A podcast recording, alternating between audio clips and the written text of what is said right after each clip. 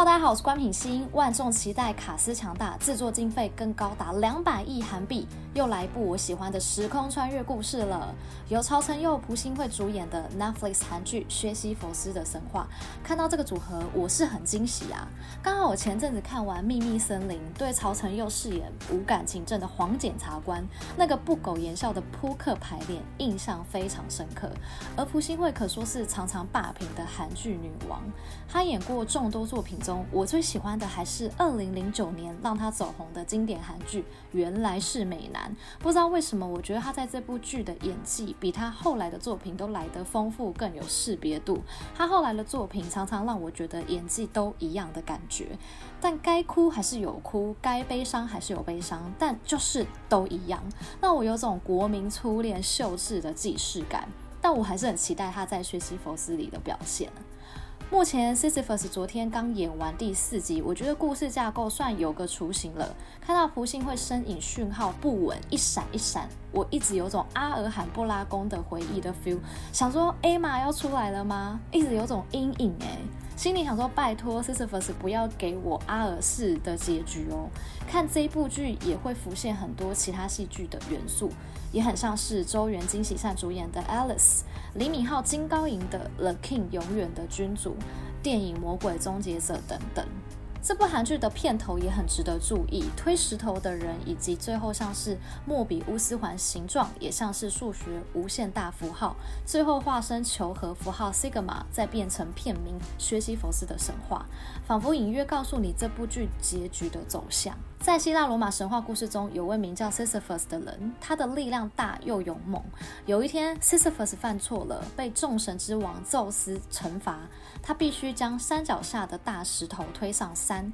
只要推上山顶上的神殿，他就可以获得自由。然而，这块石头已被宙斯施了魔法，只要到达山上那一刻，它就会自动的滚到山脚下。Sisyphus 并不知道，他认为只要认真的推石头，有一天一定可以获得自由。于是他就一直推，一直滚，一直推，一直滚，日复一日，仿佛永无止境重复着，像是个循环。如果你有看过我之前 The King 及 Alice 的影片分享，讲到时空穿越，要先知道以下几种较常拿来戏剧呈现的观念。第一，莫比乌斯环。如果你沿着环状纸条画一整圈，不论是画在纸条的外面或里面，都只能画在其中一个面上。换句话说，莫比乌斯环可以用一笔画完每一个面，用一根手指头绕完整个边线，让它在数学上被视为只有一个面和一条边的立体图形。这样的路线会形成一个循环。接下来，平行宇宙。一个事件不同的过程或一个不同的决定，后续发展是存在于不同的平行宇宙中，而这个理论也常被用于解释其他的一些悖论，像是关于时间旅行的祖父悖论。而物理学家认为，也许世界是由无数个平行宇宙组成，而当某人回到过去杀你的祖父母，此人杀的其实是另一个宇宙的人。或者你的这个举动也可以创造一个新的平行宇宙，只会使那个平行宇宙的词人不再存在，而这个平行宇宙的词人则平安无事。如果看到这边你还是有点不懂，没关系，请继续看下去，让我用剧情来解说。Sisyphus 故事开端，我们知道在二零三五未来的世界，因为经历过一场战争爆发。世界已经变成无法适合人类居住，空气充满有毒物质，水分、粮食短缺，连防弹少年团的海报都比纸币还重要。女主角瑞海在自己的笔记本发现，未来的自己告诉自己，一定要利用上船回去拯救韩泰树，只要韩泰树活着，就能阻止战争。而未来为什么会变得这么寂寥？我想应该就是研讨会上泰树展示的这个物体瞬间移动这个发明，在未来可能会被别人滥用，因此瑞海也会想要阻止他的发明。我们目前知道穿越的机制大概就是像太树的发明。想象一下，将人体分解像分子或是电脑程式码一样上传，然后接收的人要下载，你就会完成穿越。